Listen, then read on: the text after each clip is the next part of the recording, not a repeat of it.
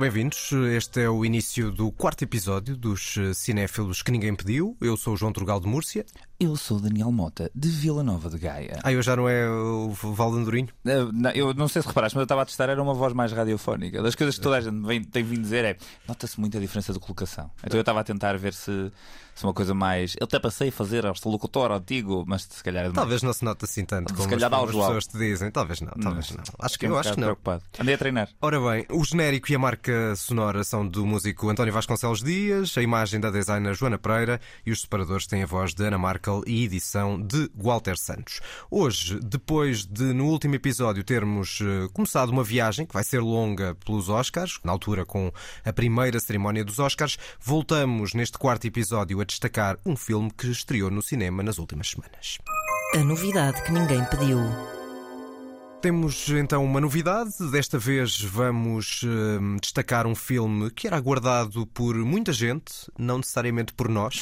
Isto já, isto já, já começa. o que é que vai acontecer. Já me inicia o que é que vai acontecer, mas com a promessa já de que vamos tentar ser muito uh, meigos, compreensivos e simpáticos. Sim, e acima de tudo vamos, ser, vamos explicar o porquê de, de gostarmos ou não gostarmos, Exatamente. neste caso não gostarmos assim tanto do filme que vamos analisar hoje. Né? Exatamente. The French Dispatch eh, é o filme mais recente recente filme de uh, Wes Anderson. Não sei se queres dizer o título em português.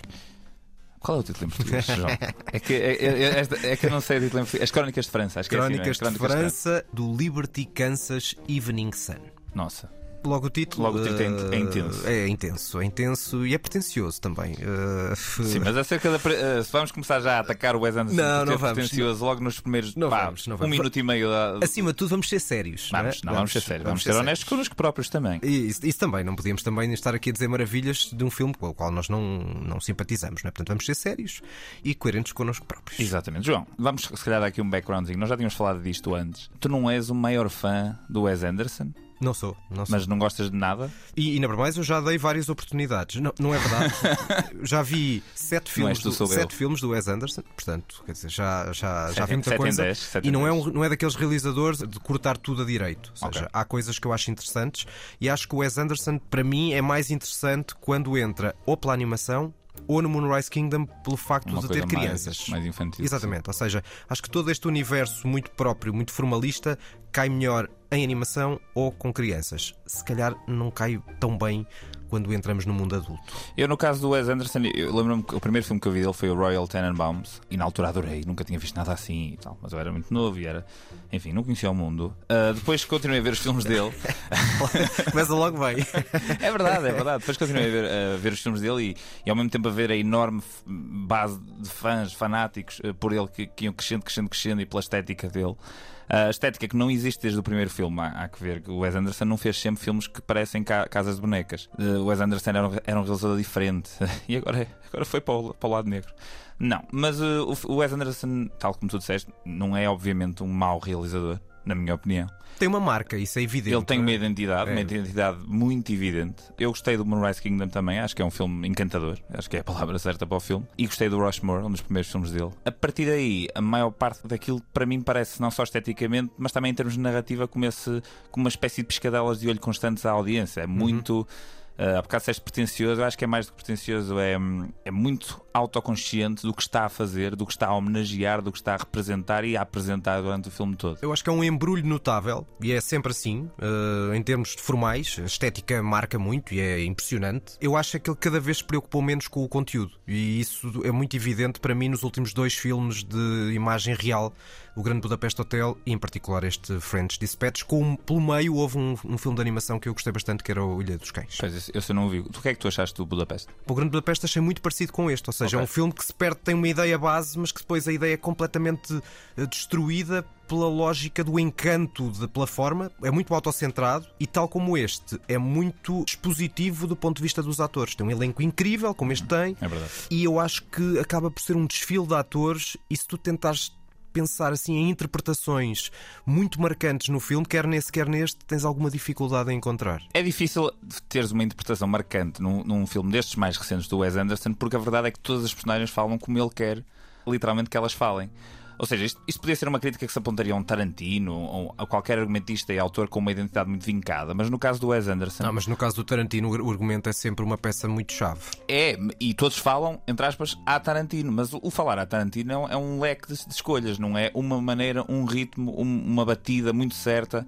Uh, e neste filme eu sinto que constantemente tem um metrónomo por trás do filme a dizer-me agora aqui, agora aqui, agora música, agora corte, e agora certo. fala, e agora piada, e agora. E a dada altura, esse metrónomo. E referências e meta-referências. Torna-se profundamente monótono. É, e foi isso que eu senti. Eu estava a ver o, o, filme no cinema e pensei, a dada altura acho que vou adormecer. Está a ser muito aborrecido. Uh, e não consegui ficar sei lá, encantado pela variedade das histórias. Este filme tinha tudo para eu gostar. Primeiro porque adoro filmes passados em, em redações, em, enfim, um este passa-se na redação, nós... é verdade. Sim, mas, mas acaba por ser sobre o processo de escrita e sobre, certo, as pala certo, sobre a palavra, etc. E, e, eu sou um bocado fascinado por isso, então tinha tudo para gostar do tema.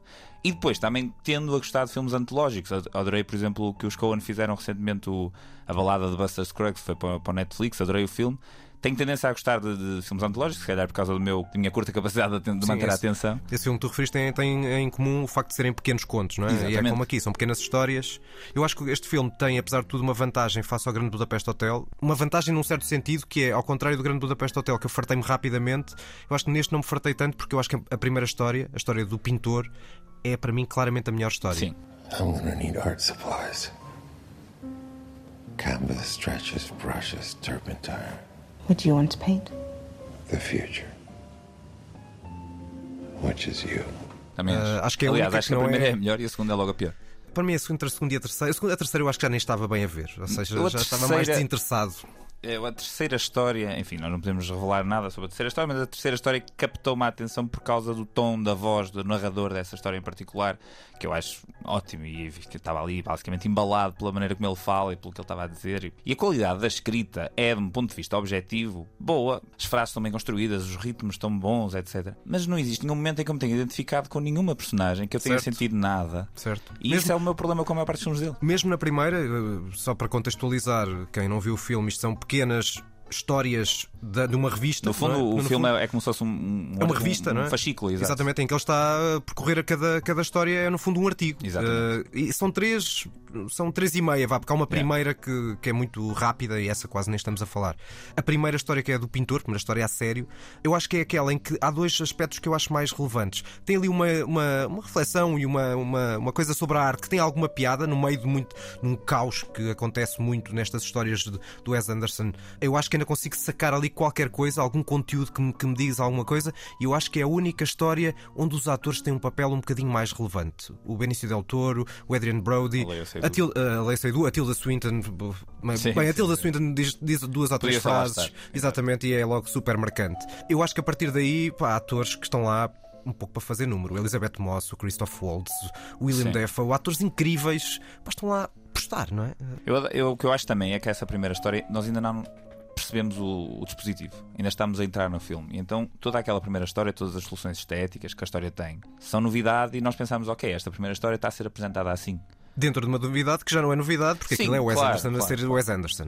Uh, mas, mas mesmo assim, por exemplo, no Budapest Hotel ele marcou diferentes alturas temporais com diferentes relações de aspecto da imagem, diferentes tratamentos de cor, etc. E ele aqui o que faz é basicamente está tudo a preto e branco nessa história e ele volta e meia coloca um plano na cor no meio e depois volta para preto e branco e eu pensei, ok, isto é, esta história está a ser abordada assim porque tem a ver com o tema, tem a ver com o que eles estão a mostrar, com as pinturas, etc. Quando na segunda história a lógica se manteve exatamente igual, se calhar é, é problema meu, mas eu não percebi o que é que ele me estava a querer dizer com a escolha estética do preto e branco. Enfim, achei que era só porque ele acha que é fixe. Sim, e depois tem umas referências supostamente ao maio de 68 que também não são assim tão evidentes. E isso não há, não há mal nenhum, mas, não, mas, mas, mas de facto, olhando para aquilo, tenho genuína dificuldade em perceber o que é que ele nos quer dizer com aquilo. E se calhar não quer dizer muito. Não é? Fez confusão o Timothée não ser a única personagem naqueles estudantes todos que nunca falam uma palavra de, espanhol, de, ai, de espanhol, de francês, sendo ainda para mais ele francês. I'm expected back on the barricades. I didn't see any barricades. Well, We're still constructing them. Uh-huh. What are you writing? Our manifesto. Pois, é estranho. mas, mas esse acho que é outro dos aspectos bastante bizarros do filme. É que o filme às vezes saltita entre o inglês e o francês e tu não percebes muito bem porquê. Se há alguma Sim. lógica, não sei se há alguma coerência. Também. Todas as histórias passam-se supostamente né, na mesma cidade de NUI, mas enfim, não, não há grande. A, a dada altura eu penso: olha, o Wes Anderson quer muito fazer um filme francês. Isso. a Sim, fazer uma homenagem à ao, Nouvelle Vague, cinema, exemplo, Nouvelle é? Vague, ao cinema francês, mas fica perdido numa- no meio de, de coisas que estão constantemente a acontecer. Há cenas, por exemplo, há, um- há uma cena em particular do filme que eu gostei, que é a cena que se passa Que é raro, num- é raro. Sim. Não é tão raro assim, porque ele, é, é- porque ele quando acerta eu penso, ok, acertou, agora é que vai ser e tal, e depois o resto continua tudo igual e pronto, não vai lá nenhum. Ah, que é aquela cena que se passa, no, no- no- não vou dizer o que é que se passa na cena, mas a cena passa-se num, num teatro, num palco. Ah, e a cena é toda encenada como se fosse num palco de um teatro. E essa cena levou-me a pensar duas coisas. Primeiro, há um momento emocional nessa cena que eu acho que podia ter funcionado, ah, mas o filme está demasiado interessado em passar à, à próxima cena muito, muito engraçada muito divertida e muito, muito, muito centrada. E também me fez pensar que se calhar o Wes Anderson dava um ótimo encenador de teatro, porque ele, a forma como ele coloca as personagens no espaço, a maneira como ele eh, interliga os cenários é interessante. E só que é só isso. Deve ser um trabalho que não se esgota nele, não é? Deve ser uma Claro, equipa claro, dele, sim. uma equipa da parte gráfica toda e também por uma, uma, uma espécie de obsessão pela geometria, que está muito Exato. evidente.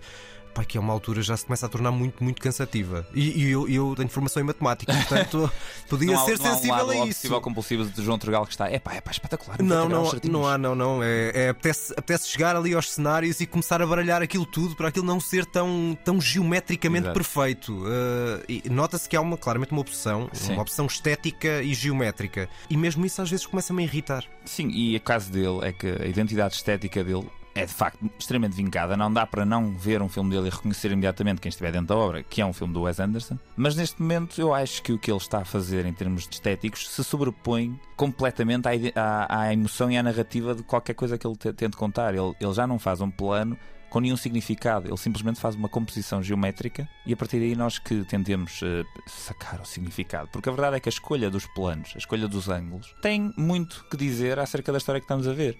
E se do início ao fim um, um filme é construído com o mesmo tipo de desenho de plano, não nos está a acrescentar mais nada para além da palavra que está a ser dita. Quando a palavra que está a ser dita, ainda para mais, é extremamente monótona e repetitiva, ainda menos acrescenta. Eu acho que isso é tudo fatores que me levam a sair, sair, sair do filme à medida que o filme vai avançando. É, e o cinema tem muito de emocional. E, e, quer dizer, eu não Tem tenho que ser nenhum- emocional. Tem que ser emocional, mas quer dizer, há pessoas que não acham, não é? Que acham que é muito mais uma perspectiva teórica, eh, científica da coisa, técnica da coisa. Para mim, a parte emocional também não tenho essa ligação técnica que tu tens mesmo. E portanto, para mim, eh, o cinema tem que me transmitir emoções. E eu, eu nos filmes do Wes Anderson, especialmente, em particular nos últimos, os últimos de imagem real, eu não consigo sentir rigorosamente nada do início ao fim. Ou seja, mesmo nesta, nesta história sobre um prisioneiro e sobre uma reflexão sobre a, a arte eh, abstrata, eu acho que tem ali aspectos positivos, mas depois são completamente eh, ultrapassados pela parafernália de cenas e de momentos. Era há pouco como estavas a dizer, há um momento qualquer onde consegues ter uma eventual ligação emocional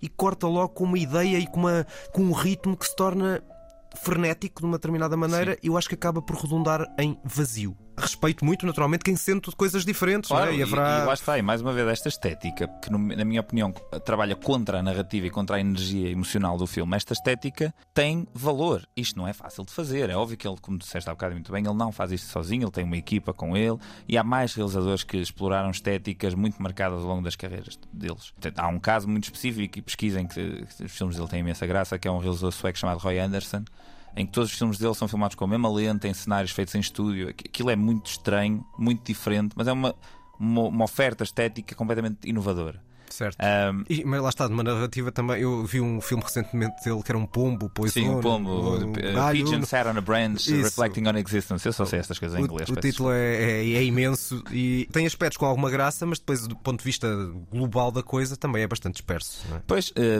mas eu acho que o Wes Anderson ainda não se assumiu como um realizador puramente estético. E esse Roy Anderson, o Roy Anderson já se assumiu como isso e está a criar uma espécie de constante, eh, uma sucessão de vinhetas constante acerca do que é que é a vida, etc. No caso do Wes Anderson, ele volta e meia ainda quer ser o, o Truffaut, quer ser o Scorsese. Ai, não se percebe. E, E eu- caso, eu acho que neste caso quer ser mais o Godard até. Pois, e este filme, lá está, e tu há bocado disseste, da Parafernália que o filme tem, etc. Este filme tem 11 Oscars entre o elenco. E não tem todos um Oscar, como é evidente, só a Frances McDormand tem 4, o Christoph Waltz tem 2, o Fisher Stevens, que é um dos atores que entra no, no- neste filme e também no Succession. eh, ele foi o produtor de um documentário que ganhou o Oscar melhor documentário em 2010, que é o Icarus. Depois a Angelica Houston, o Benício Del Toro, a Tilda Swinton e o Adrian Brody, todos têm um Oscar. Portanto, não falta uh, palmarés a este elenco. E para além de nomeados, acontecer sei lá quantos. É a tal coisa da passadeira vermelha. Uh, Exato, estamos a- exato. É, uma, é Parece, olha, olha, entra mais um. Uh, Ou seja, Exato. parece, parece que tem ali um conjunto de, de atores. Eles claramente não se importam e, portanto, não, é, não há aqui nenhum tipo de abuso do- dos atores. É toda uma. O Wes Anderson deve criar uma família e deve ser um tipo bastante porreiro para o elenco que trabalha com ele e que vai acrescentando e vai acrescentando nomes. Agora, do ponto de vista meu, enquanto espectador, eu olho para aquele filme e vejo, olha, mais um tipo. Parecem, Pois. os atores parecem marionetas na, Sim, sim, naquela sim. casa de bonecas que ele cria como, como cenários. E acho que acrescenta muito pouco o, o talento de, muito de muitos daqueles atores, acrescenta muito pouco à história e ao próprio filme. Ele, ele aposta na identificação do espectador apenas quase na base do espectador reconhecer aquela estrela de É cinema. isso, é isso, é isso. Eh, Parecem uns cameos, mas que não são Sendo bem cameos está, como não tu têm... dizes, são amigos. É são claramente amigos dele que dizem: Oh, Christoph Waltz, está aqui uma perninha e tal. E lá, bora lá brincar um bocado ao Wes Anderson. E diz uma frase. E diz uma frase e vai-se embora. Ai que gira apareceu. Exato. Mas quando todo o filme é ai que gira apareceu, há realizadores que propositadamente escolhem atores desconhecidos para causar um impacto diferente no espectador. Certo. Wes Anderson, isso parece-me que nem lhe passará na cabeça. Enfim, isto parece um takedown gigante ao Wes Anderson. Só queria aqui ressalvar: o- é óbvio que o homem não é o pior realizador do mundo. Não, claro que não é. Uh, adorava ver os Transformers feito pelo Wes Anderson, que pelo menos isso se calhar ia ser diferente. Não sei. Tem, tem referências. Imaginas, por exemplo, um Duna, um Duna feito pelo Wes Anderson. É, Se calhar não havia gritinhos. Mas havia. uh, Mas lá está, se falar gritinhos, nós todos os episódios atacamos a banda sonora. Uh, O que é que tu achaste da banda sonora desse Uh, nesta não tenho, não, não, não, tenho assim nada muito. Acho que a banda sonora não é muito marcante. Ao contrário de outras bandas sonoras do Desplat para o próprio Wes Anderson, que Exatamente. eu acho que são, que são marcantes, nomeadamente a de Moonrise Kingdom. Esta não me marcou muito. Acho que cumpre a sua função sem marcar muito nem pela positiva nem pela negativa. Não sei o que é que tu achas. Eu descreveria esta banda sonora como uma desplatada. Ou seja, o Alexander Desplat é um compositor que vai fazendo muita coisa, tal como o Hans Zimmer, e que tem uma identidade muito própria. Mas esta banda sonora, a mim, pareceu uma mesma peça tocada 60 vezes ao longo do filme. Eu acho que tem, cumpre alguma função no sentido das histórias, entre as histórias, vai mudando um bocadinho o registro para fazer perceber e, e, e percepcionar que estás a, a ver coisas diferentes e a acompanhar caminhos diferentes naquela revista. E nesse aspecto eu acho que é hum, acho interessante, mas Eu acho uma boa, que uma boa canção para passar de fundo num jantar qualquer dos amigos do Wes Anderson é o que nós estamos a fazer. E é o que nós estamos a fazer aqui durante estes uh, Sim. minutos de conversa. Repararam na canção, é que, é que teve sempre a passar lá atrás e pá, e nem se nota. É isso. É, vocês até nem deram conta que estava aí uma, uma pianola do Desplat lá atrás. Um fundinho, não é? Exatamente. É muito aborrecida a banda sonora e isso foi outra das coisas que me tirou do filme. Enfim, Lá está, olha, nesse aspecto não tenho assim tanto tão mal Não, dizer, ao contrário, como eu prefiro qualquer um ao Hans Zimmer, portanto, neste qualquer caso, um. qualquer um. qualquer um é um exagero. Pelo Junkie Excel, Talvez, ao talvez Zimmer? não, talvez não, talvez não vamos voltar à banda sonora do, Do Mad, Mad Max. Max. Não vamos, Ai, não ai, ai. vamos.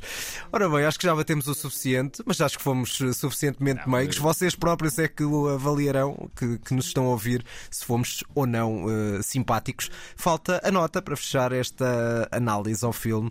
Agora sim é que se calhar vai notar um bocadinho melhor aquilo que nós não gostámos do Sim. filme. Não, é. Daniel. Hum, tal como eu disse, este filme não é fácil de fazer e eu acho que tem que ser tomado em consideração, mas eu dava-lhe um 3 em 10.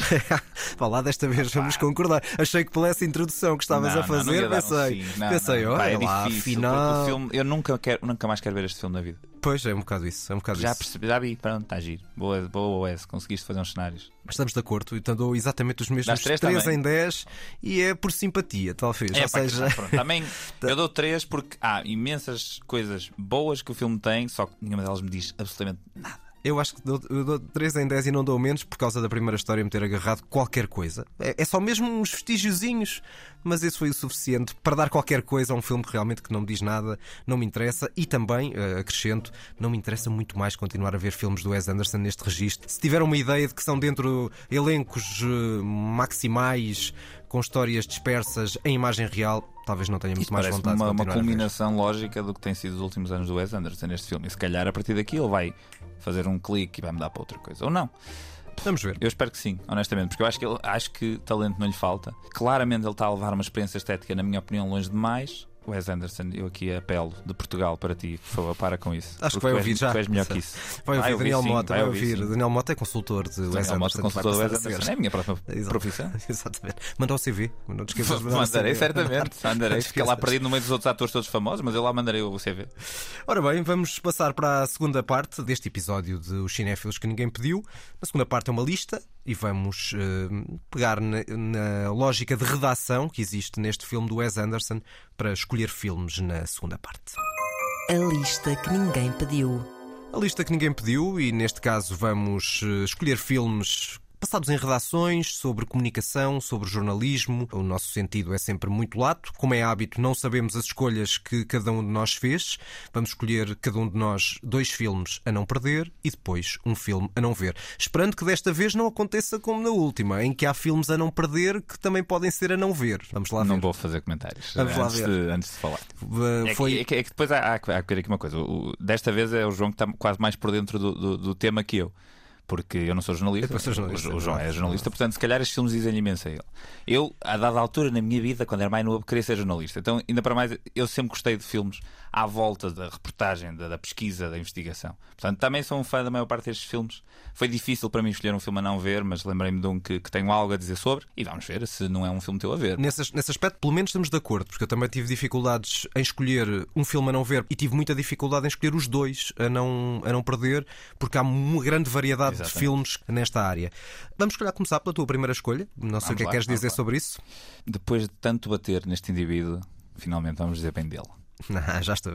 Vamos a isso. The prospectus also talks about the mission of the paper, which is outstanding news collection and reporting. Isn't that right? Yes? And it also says that the newspaper will be dedicated to the welfare of the nation and to the uh, uh, principles of a free press. Yes, but. So, one could argue that the bankers were put on notice. But, Kay, these are extraordinary circumstances. Are they? For a newspaper?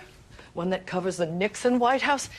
Can you guarantee me that we could go to print without endangering any of our You soldiers? can't or- be considering I'm going. talking to Mr. Bradley now. Ora, agradeço-te teres trazido isto. Eu já não tinha grandes dúvidas quando hum, há pouco referiste eh, que tínhamos, no fundo, limpar a nossa imagem, não é? Porque Sim, depois, depois de duas edições a, a, a metralhar no homem. a, a metralhar um homem que nós gostamos tanto, ainda, Nós para estamos, mais. ainda para mais, Isso é estamos que é os dois de acordo, nós gostamos os dois Exatamente. do Spielberg. No- Este, pronto, qual é o filme, João? Ah, é o da Post, não há- Ah, nem havia bem. dúvidas logo depois de, de- Já não tinha dúvidas depois da tua introdução, porque é o filme que eu conheço melhor do. Não, não sei se há outro sobre jornalismo evidente ah, do, Do Spielberg, que não. Não me estou a lembrar, pelo menos. Não, não, não. E depois, ainda para mais quando se ouve a Meryl Streep, acabam, acabam realmente as dúvidas. É verdade. Este filme é de 2017, o The Post.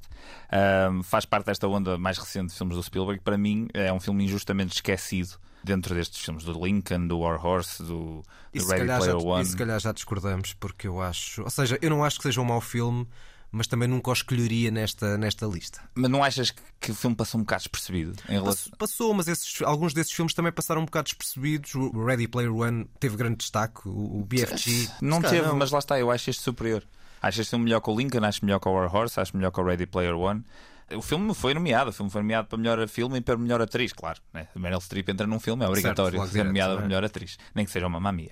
E o filme foi, foi completado em seis meses, foi desde, o- desde que começou a ser filmado até a finalização da edição, foi apenas seis meses. É muito pouco tempo para fazer um filme. Ah, o filme é, é ótimo, é uma espécie de prequela de outro clássico de- dos filmes do jornalismo, Homens do Presidente, porque este filme acaba com o primeiro plano do Homens do Presidente. Este é o último plano deste filme, é uma, é uma homenagem que o Spielberg faz aqui ao, ao outro clássico. Isto é, uma- isto é a história que precede os eventos do, do, do filme com o, o Robert Redford e o Dustin Hoffman. É um filme excelente e, tal como no caso do Wes Anderson, este filme está carregado de bons atores, mas aqui todos eles são usados de forma exímia. Isso indiscutivelmente. E acho que o filme tem um ritmo, Sim. um ritmo próprio eh, interessante, que eu acho que também isso acontece eh, na maior parte dos filmes do Spielberg. Tem Certo. sempre, tem sempre um ritmo e tem um equilíbrio narrativo que muitos realizadores. Ou seja, há muita história que noutras mãos seria tenebrosa e nas É um bom mãos. real- é, por isso é que ele é excelente realizador e por isso é que nos É mesmo. tanto dizer mal dele duas vezes, mas enfim. Agora se calhar vai ser sempre a escolher filmes, filmes dele para, para ver, pessoal. Vão ver aqueles filmes do Spielberg que a malta se esquece, não é só o Indiana Jones e o Jurassic Park ah, nem, e o ET. Este filme é recente, eh, eu acho que não há assim tanta gente que tenha prestado atenção a este filme. É um filme ótimo. Ah, o Tom Hanks e Meryl Streep são os dois brilhantes e, e é, é uma das minhas recomendações. Vamos para a minha primeira escolha. Eh, neste caso, vamos recuar uns aninhos no tempo, umas décadas, e vamos ouvir um clássico dos clássicos dos filmes sobre jornalismo. If there's any reason we should hold on the story, hang up the phone before I get to 10. If the story's all right, you'll just be on the phone after I get to 10, all right? Hang up, right? That's right. We're straight. All right, I'm going to start counting. One, two, three, four, five, six, seven, eight, nine, ten. You got it straight now? Everything okay? Everything's fine. I, Onde é que eu já, onde é que já ouviste falar disto, não é? Ou eu é que Isto ouvi nem combinado, falar, nem é? combinado tinha corrido tão bem. Isto é o Homens de Presidente. Pois, exatamente. Ou seja, há pouco já fizeste ali a transição sem saber, não é? Não, não fazia ideia. Eu estive aqui caladinho para não dar logo a impressão de que era isto que nós iríamos ouvir a seguir. E é o facto que, de facto, é o grande clássico dos filmes de jornalismo, o caso sobre o Watergate. Este caso de espionagem republicana ao, às instalações do Partido Democrata americano, que depois valeu a demissão de- do presidente Richard Nixon. E nós, no fundo, acompanhamos a dupla de jornalistas, eh, aqui brilhantemente interpretada por Dustin Hoffman e Robert Redford, eh, os jornalistas Bob Woodward e Carl Bernstein, do Washington Post, que eh, de forma muito metódica eh, e lenta e de forma exigente vão investigando esta, toda esta teia de interesses que depois acabou por, por originar essa demissão. É, um dos melhores filmes sempre feitos acerca do jornalismo. Acho que é o clássico, quase por definição, Uhum. acerca do jornalismo. O, o filme, ainda para mais, introduziu imensos termos no léxico, como o Deep Throat, que é o nome que eles dão ao, ao, ao- delator de, de- de todo o caso Watergate. É uma das pessoas que eles usam que no filme nunca aparece a cara, aparece só envolto em sombras, etc. À volta deste caso, ainda para mais, ainda se fez outro bom filme, ah, na minha opinião, que é o Frost Nixon, Uhum. ah, mais recente, e é, dá pano para manga já à volta disto. E agora eu tinha escolhido o Frost Nixon. Não foi, não foi. não Podia foi, ser, não é verdade, podia não é ser. Eu, acho, eu acho um filme bom. Não acho genial, mas acho um bom filme. Um filme, como lá está, mais, mais duas excelentes performances no meio daquilo tudo. Deixa-me só acrescentar que dizias que era um clássico dos filmes de jornalismo e ao mesmo tempo outra, um clássico do, do cinema, do chamado cinema liberal americano, por um dos, Sim, sim, sim, mestres Alan J. Pakula, de, de intervenção política, uh, evidentemente de, de esquerda no caso. Tal e qual. Um, e, e é um filme que, para além de toda a questão do argumento e da, da construção e de mostrar esse trabalho do, do- do lado mais nobre do jornalismo, do método, da exigência, do rigor, de todos os aspectos fundamentais, é quase uma aula de jornalismo que está ali naquele filme. Tem um outro aspecto que também foi premiado na academia, que é o som. Todo o som do filme, não estamos a falar da banda sonora, não é? estamos a falar da construção do, do, do próprio som, nomeadamente com os sons da máquina de escrever, muito presentes ao longo de todo o filme. Ajuda-te muito Design a. sonoro, sim. É, todo esse design sonoro ajuda-te a entrar na, na perfeição naquela redação, perceber o frenesinho do tempo. E a propósito, convém dizer que eu há pouco aldrabei um bocadinho o tempo. Quando na contagem dos, dos 10 segundos, porque era, era o Dustin Hoffman que estava no fundo a, a- contar até 10 eh, para de alguma forma confirmar a informação, como a outra pessoa não lhe podia dar essa, não queria dizer nada, fez ali uma espécie de negócio que era se naqueles 10 segundos ele não desligasse a chamada, era porque a informação estava confirmada e efetivamente foi, eh, foi confirmada. Eh, mas mostra muito essa importância do tempo, que por mais que tenhas tempo para a investigação, o tempo conta muito no jornalismo, não é? E esse, esse desafio do tempo também está muito presente neste, neste, neste filme, muito através do, do- dessa, dessa construção sonora. Acho que é um, é um belíssimo filme, eh, é um daqueles clássicos dos clássicos. Acho que a palavra clássico está perfeitamente adequada a este filme, não só sobre jornalismo, daqueles clássicos de Hollywood. Tu, tu achas que há, há coisas que este filme te pode ensinar acerca do jornalismo que volta e meia hoje estão um bocado ausentes? Ou achas que este filme tem, está datado? Não, talvez não, porque, ou melhor, pode-te ensinar na perspectiva de que coisas que provavelmente se fariam naquela altura e que agora já não se fazem da mesma maneira, não tens os mesmos meios, não tens o mesmo tempo, eh, embora também seja difícil comparar o que é que era a realidade norte-americana com a realidade portuguesa, é? Claro. E, eh, e as várias eh, linguagens. estou a falar mesmo só no, no Sim, contexto do jornalismo de investigação. Era preciso ter uma- um conhecimento também elaborado do que é que é a evolução do jornalismo de investigação, que eu não tenho. Uh, é de qualquer das formas um, um filme que não perde o seu sentido de atualidade. Isso certamente, porque Sim. há uma base do jornalismo que era presente, que era existia na altura e que continua a existir A agora. verdade é que continua a haver correntes de jornalismo, ou seja, o jornalismo quase que se partiu né, entre o, o jornalismo aceleradíssimo da, da notícia, da notificação que chega ao telemóvel e o slow journalism, que É é, uma coisa que demora imenso tempo. E se calhar este, este Homens Presidente mostra o, o que seria, o, o que hoje em dia é slow journalism, na altura era só o jornalismo normal. E a verdade é que eu, eu pessoalmente, quando vi o filme, apaixonei-me pelo processo. De, de- de investigação, etc. E queria ser jornalista e não sei o quê. Acho que é uma boa. Ah, Mas depois pode deve, contribuir. deve ter sido o único. Pode contribuir para alguma desilusão, pois quando chegas Pois é. à realidade e não é bem, bem assim. Na altura, o Alan J. Pakula fez também, eh, à volta desta, deste lado eh, interventivo, fez também o Parallax View que eu, que eu vi com o Warren Beatty e que não achei um filme tão espetacular. Seguimos para a tua segunda escolha. Não sei se queres prefaciar. Este É o melhor. Não, mas, não, mas é, mas tá- tá- estás a gozar, mas eu estou a falar a sério. Este é, na minha opinião, o melhor argumento de sempre. Fica a bitola muito alta. Não, mas mas está lá. Vamos avaliar. E agora era a escolha que eu tinha feito para, Para, não, ver, ver. nunca na vida. Vá, Não, se eu for salto não. por cima desta mesa e opá, Espero que não. vamos começar à bulha. Espero que não. I want you to get up right now. Get up, go to your windows, open them, and stick your head out and yell, I'm as mad as hell, and I'm not going to take this anymore. Things have got to change. How many first, stations does this you've go got out to get mad. 67. You've got to say, I know it goes to Louisville and hell." Atlanta. We're not going to take this anymore. Then we'll figure out what to do about the depression and the inflation and the oil crisis. But first, get up out of your chairs, open the window, stick your head out and yell, and say, I'm as mad as hell, and I'm not going to take this anymore. Que, para além do melhor argumento, é provavelmente uma das melhores cenas. Há várias cenas incríveis neste filme. Se eu não estou errado, e não estou de certeza. Nós estamos, estamos na mesma em 1976, acho. Exatamente. É exatamente, no mesmo ano. E estamos a ouvir o Network. Ouvimos um certo de Network de Sidney Lumet. A dada altura, em 70 e poucos, um, um jovem chamado Paddy resolveu escrever este argumento ah, à volta do que se passaria numa, numa estação de televisão, quando um dos pivôs, que foi isto que nós estivemos a escutar agora, um dos pivôs basicamente se passa na- no ar. E o que se desenrola a partir daí é provavelmente das melhores coisinhas que já se fez acerca do que é que se passa dentro de uma televisão, dentro de uma estação. É uma, há- é uma alucinação, mas ao Exatamente. mesmo tempo é muito realista. Sim, É, e, é, é uma, é e, e tal como Os Homens de Presidente, continua a ser bastante atual, porque é uma sátira a toda a maquinação dentro de uma estação de televisão. ah, e, a- e as relações pessoais e, a- e os namoricos e os flirts e não sei o quê, que enfim, é, é- é extremamente exagerado. Eu, eu digo-vos que, pá, que trabalho dentro de uma televisão e metade daquilo não acontece, felizmente. Ah, mas também nunca tive uma pessoa ao meu lado a começar-se a passar e a dizer que estava louco e que não ia aguentar mais. Pronto. Ah, o filme é um reflexo do tempo dele, ah, do início ao fim está carregado de frases inacreditáveis. Os atores, todos, todos, todos, todos são ótimos. Este filme foi nomeado para cinco Oscars na- nas categorias de representação para melhor atriz. Melhor ator secundário, melhor ator e melhor atriz principal. A melhor atriz que venceu é a Faye Dunaway, o melhor ator é o Peter Finch, a melhor atriz secundária também venceu, que foi a Beatrice Strait. Os melhores atores secundários não, não venceu nenhum deles. E curiosamente, lá está, era, a categoria não estava nomeada. Exato, estavam do- dois nomeados para melhor ator secundário e nenhum deles venceu. O Peter Finch foi um, um Oscar póstumo, neste caso, que ele faleceu entretanto. Pá, se nunca viram, vão ver, porque o filme é brilhante. Sem dúvida, estamos, estamos muito de acordo. Desde a primeira parte, vamos lá ver se agora na parte final a coisa não, não, não Descamba. descamba.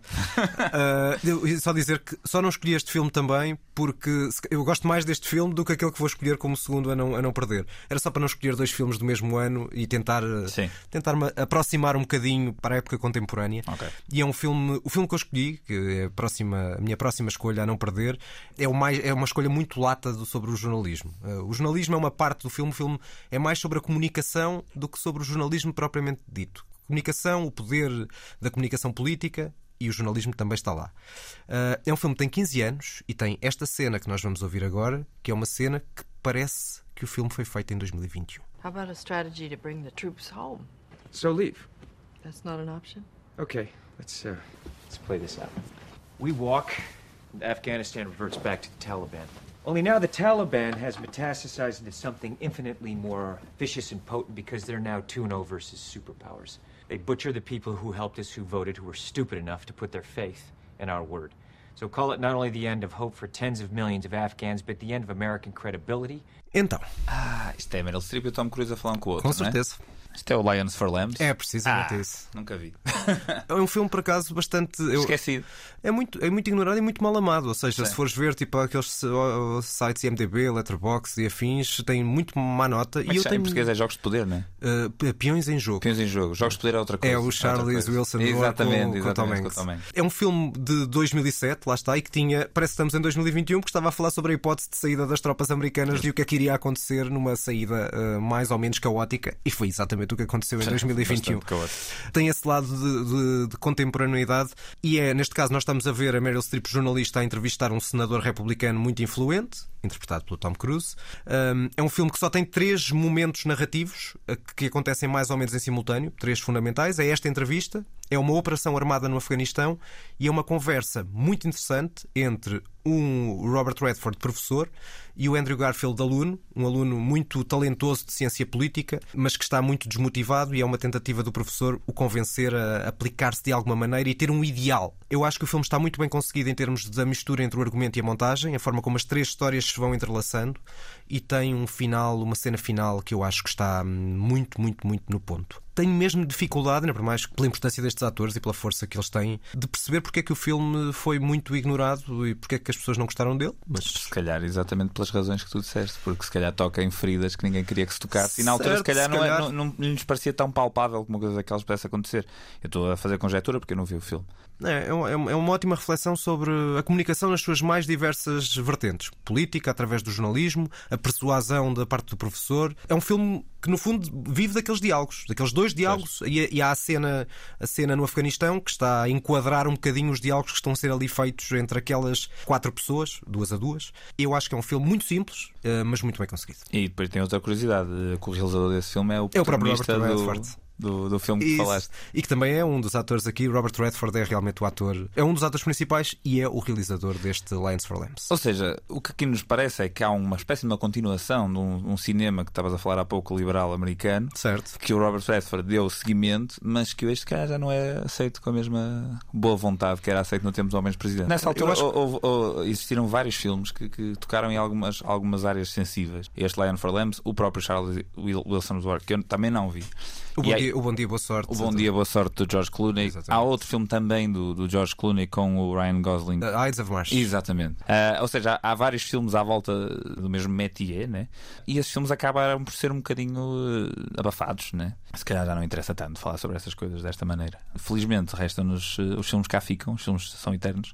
É e por isso está sempre para ir ver agora o Lions for Lambs, o Homens Presidente, o Network e o The Post. Vão ver, que são de certeza quatro filmes excelentes. Já fazemos essa revisão da matéria dada no fim. Para já, vamos para os filmes agora- agora é que- a não ver. E começamos com o teu. Barron told us to get law. This is law. Barron told us to get the system. We need the full scope. That's the only thing that will put an end to this. Then let's take it up to Ben. Let him decide. We'll take it to Ben when I say it's time. It's time, Robbie. It's time. They knew, and they let it happen. Two kids. Não estou a identificar isto. Este filme é o Oscar de melhor filme. É o Spotlight? É o Spotlight. Eu gosto muito do Spotlight. Portanto, Pois. aqui vais- já tive mesmo para trazer o Spotlight nos filmes. Comuns a- ver. nos filmes eu estava com alguma esperança que tu trouxesse o Spotlight como Isso um é, filme para ver. Isso és tu porque gostas de polémicas, eu não. Eu gosto de. Eu não. Ah, repara, eu- é, esta escolha tem muito que se lhe diga. O Spotlight é um mau filme? Não é um mau filme. O Spotlight é um filme pouco relevante? Não, é um filme extremamente relevante. O Spotlight é cinema? Acho que não.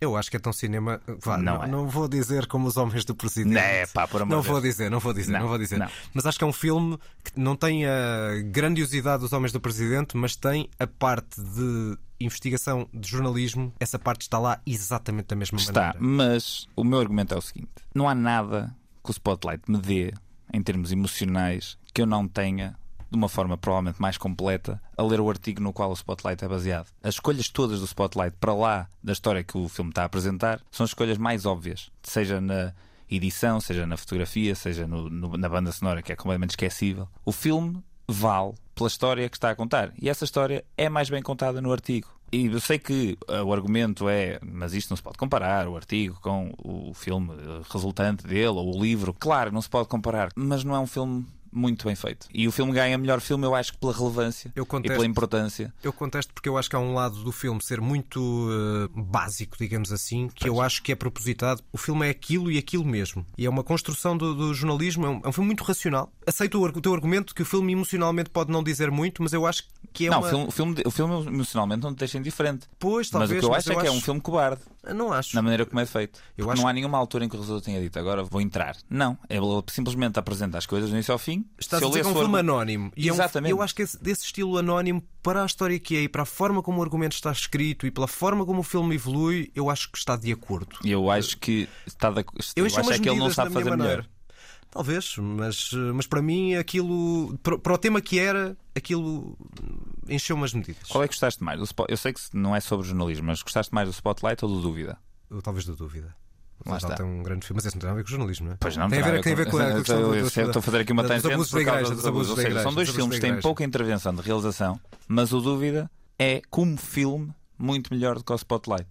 Ou seja, se é um filme a não ver, para mim é um filme a não ver porque o, artigo é mais interessante. O tema é o mesmo, mas os filmes não têm nada a ver. Pois não, Um o outro é melhor. Um, um é o. Não, porque eu acho que o- um é sobre a, a- a essência da, da, da história e o outro é sobre a investigação jornalística. Portanto, não Pois, é mas, uma. eh, mas eu acho que a investigação jornalística não, não é mais importante que o, que o- que o eles descobriram. Aceito, aceito. E, eh, e o que eu vejo aqui é um filme que não tem identidade, que tem a chance de abordar um tema extremamente relevante, mas que não é cinema. Que acho, e, e- só por para acabar esta minha exposição é a nível de filmes sobre ou à volta do jornalismo, podíamos estar a falar aqui do Citizen Kane, podíamos estar a falar aqui do Zodíaco, podíamos estar a falar do Boa Noite e Boa Sorte, do Nightcrawler, do Delírio em Las Vegas, do The Insider do Michael Mann, de um filme mais ou menos esquecido indie que é o Christine com a Rebecca Hall no, no papel principal. Certo. Ou irem todos ver a quinta temporada do Wire, que sendo a pior temporada do Wire, é excelente na mesma. Há muita Não coisa para faltam escolher. filmes Há bons muita coisa para sobre escolher. jornalismo. E o Spotlight, de todos os filmes sobre jornalismo que eu me lembro de ter visto, é o filme mais fraco. Discordo, mas eh, discordamos com argumentação, não é? Claro. Temos eh, visões diferentes sobre o mesmo filme. Claro, exatamente, é isso mesmo.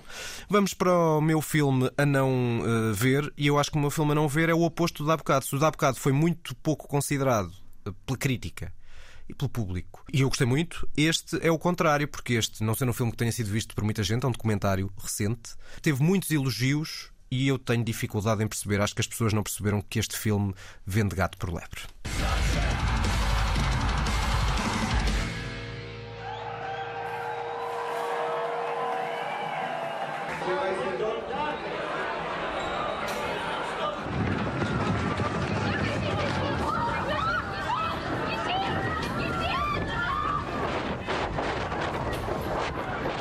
Tens alguma ideia? E Eu lembro-me de ver falar sobre este filme, mas não me lembro qual é, qual é o nome do filme. O filme é, é, é do ano passado, não é? Certo. Foi nomeado para o Oscar de melhor de documentário. Precisamente, precisamente. Mas é uma espécie Na de ficcionalização do que se passa numa redação.